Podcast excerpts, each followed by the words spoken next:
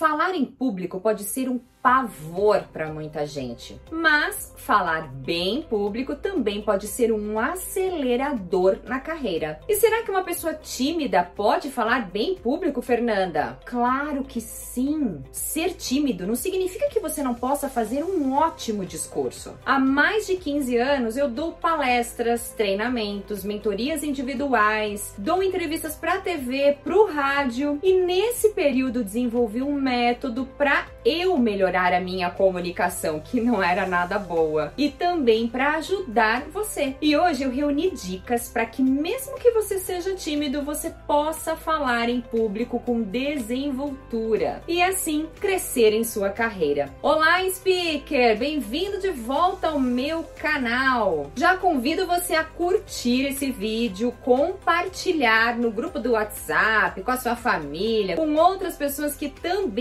desejam alavancar a carreira profissional. E também já ative o sininho para receber novos conteúdos, porque toda semana tem conteúdo novo, tem vídeo novo para você. Já até aproveito para pedir para você compartilhar, escrever aqui nos comentários quais os assuntos que você gostaria de ver aqui nos vídeos. Quais são as suas dificuldades na comunicação para fazer vídeos para você? Falar em público muitas vezes é desafiador para quem é tímido. E o tímido acaba evitando situações, perdendo oportunidades e depois se arrepende e pensa: por que eu não falei aquilo naquele momento? Por que eu não aceitei o convite para fazer aquela apresentação e assim ter mais visibilidade na minha carreira profissional? Só que algumas vezes nem se arrepende, porque já evita mesmo, já pensa assim: ah, eu nasci assim, eu vou morrer assim, nada vai mudar, eu sou ruim mesmo falando em público, sou melhor em outras coisas e acaba não se desenvolvendo. Fica lá na zona de conforto, fica como um profissional mediano, sabe? Mediano, medíocre, commodity, que é igual todo mundo. Não, não podemos ser desse jeito. E a comunicação não é um dom. Se você foi uma criança, um adolescente mais tímido, mais introvertido,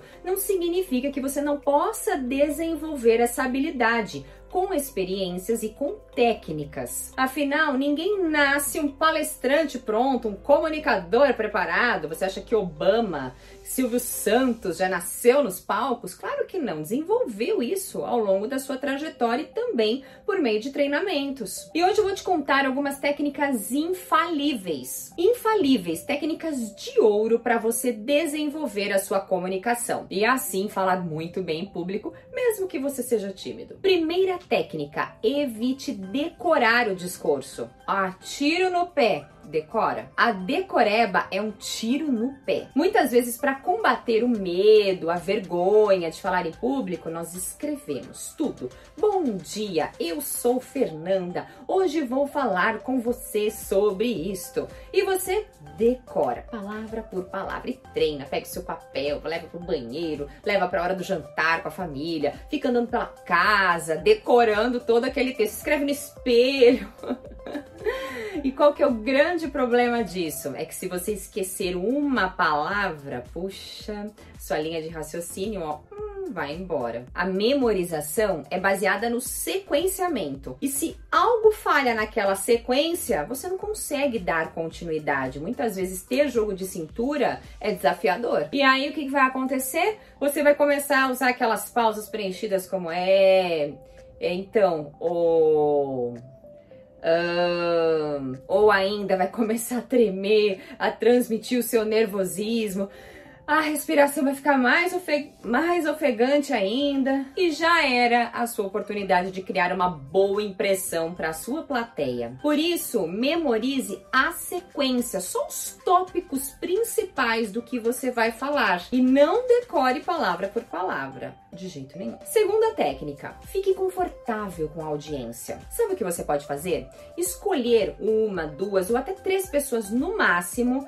para você olhar um pouco mais. Não significa que você tenha que olhar somente para estas pessoas, tá? Você precisa olhar para todos, só que um pouco mais intensamente para cada uma delas. Quais pessoas, Fernanda? Aquelas que estão lá para te ajudar. Um amigo, um familiar, ou mesmo um desconhecido, mas que mostra com a linguagem corporal que está prestando atenção, que faz acenos com a cabeça, que sorri em determinados momentos quando você traz algo leve, algo descontraído, que mantém o contato visual em você. Mas como eu disse, não fique preso nessa pessoa, porque também ela vai se sentir desconfortável e você vai excluir os outros da sua apresentação. Terceira técnica, comunique-se com o seu corpo. Evite ficar mexendo, manipulando. Esses dias eu estava atendendo uma, uma profissional e durante a apresentação dela, uma médica, ela falava super bem, trazia assim conceitos da medicina, explicando,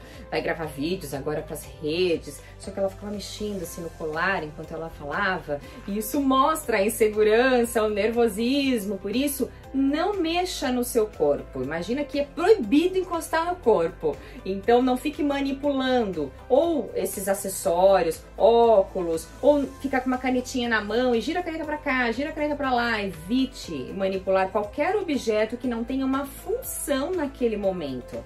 E até o seu corpo Plante os dois pés no chão, mantenha uma postura ereta, para assim falar com propriedade. E quarta técnica, abrace o silêncio.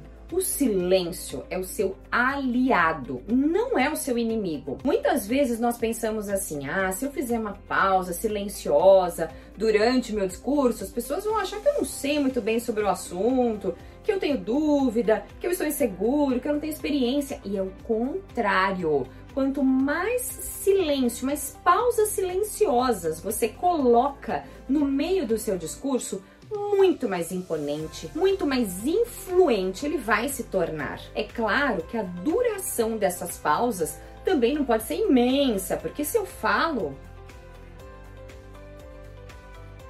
cri cri e faço uma pausa longa dessa, você vai pensar, nossa, minha internet travou, o vídeo da Fernanda deu pau, alguma coisa aconteceu, porque não é uma duração adequada para isso que eu estou falando agora. Agora, se eu quero contar algo, criar um suspense, por exemplo, eu posso fazer uma pausa maior. Você sabia que 90% dos profissionais que investem na comunicação têm resultados acima da média? Eu fiz uma pergunta, criei suspense, eu posso fazer uma pausa mais longa.